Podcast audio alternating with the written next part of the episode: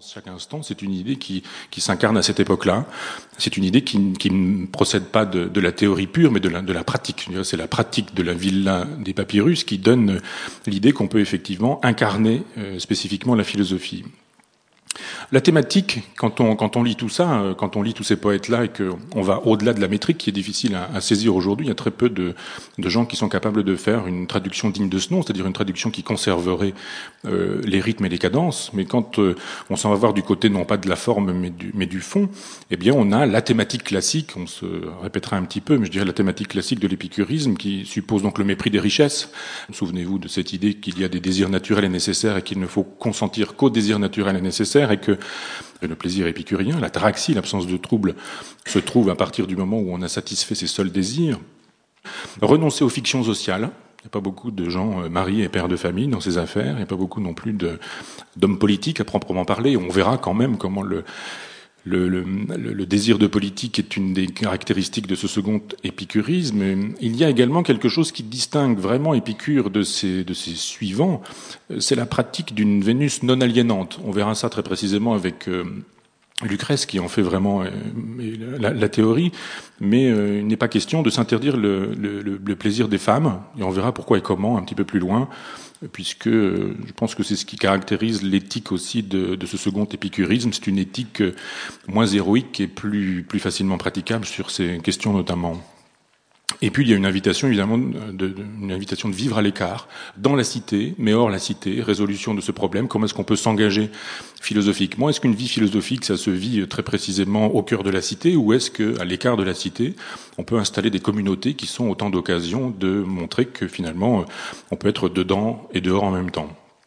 Je dirais le, le glissement sémantique donc se, se, fait à cette époque-là, je vous disais tout à l'heure, c'est-à-dire le, le, passage de l'épicurisme extrêmement austère à l'épicurisme hédoniste de, de, des Romains. Et on doit ce, ce passage-là aux stoïciens, à l'évidence. Il y a une histoire à écrire aujourd'hui de, de ce que Cicéron fait de, de l'épicurisme. C'est quand même à lui qu'on doit beaucoup le, le, le, discrédit et la disqualification de cette, de cette philosophie-là. Alors, qu'est-ce qui caractérise précisément, après ces poètes ou avec ces poètes, ce second épicurisme? Eh bien, d'une certaine manière, il assouplit et il humanise le, premier. C'est-à-dire que euh, il l'assouplit et l'humanise parce qu'il récuse l'austérité du maître. Souvenez-vous, on a vu comment la physiologie d'Épicure euh, contraignait le philosophe à faire de nécessité vertu. était obligé avec la, le corps qui était le sien, je dirais, d'avoir la philosophie qui était la sienne. En fait, on la récuse très précisément d'austérité, mais on n'invite pas pour autant euh, à la débauche. On l'a vu, vous en avez déjà eu un certain nombre d'exemples, y compris dans les repas de Philodème de Gadara. Euh, il n'est pas question de, de, débauche ou de plaisir outrancier, que ce soit sur le terrain de la sexualité ou sur le terrain de la nourriture, ou sur tous les autres terrains. Il s'agit de fabriquer d'une certaine manière une nouvelle mesure, c'est-à-dire qu'on puisse euh, considérer le corps nouveau du penseur qui pense. Si Philodème de Gadara n'a pas la, les problèmes physiologiques d'Épicure, eh bien il n'aura pas la la pensée d'Épicure à proprement parler. Donc il y aura une conservation de la pensée et puis un dépassement sur un certain nombre de, sur un certain nombre de plans.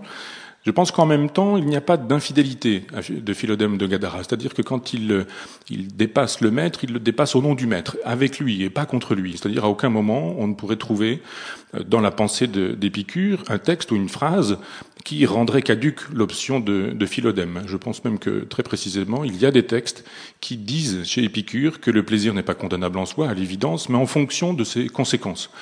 Euh, on en a déjà dit deux mots quand Épicure dit sur, le, sur la question de la sexualité ou sur la question amoureuse, euh, rien n'est interdit. À l'évidence, vous pouvez faire ce que vous voulez, pourvu que l'ataraxie ne s'en trouve pas euh, rendue impossible. Il faut que vous puissiez rester libre, prendre sans être pris d'une certaine manière. Et à partir de ce moment-là, il n'y a, rien de Donc c'est une espèce d'ouverture que fait Épicure et qui rend possible une pratique personnelle et subjective, un ajustement d'une certaine manière, un ajustement personnel que Philodème et les siens euh, mettent en, route à cette époque-là.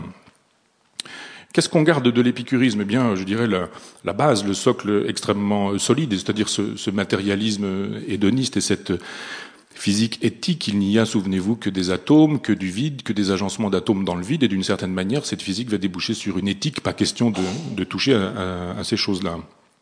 Les spécialistes vous diront qu'il y a un problème avec ce qu'on appelle le clinamen, c'est-à-dire cette théorie de la déclivité. Euh, les atomes sont censés tomber dans le vide, dans une pluie verticale, et ne se rencontrent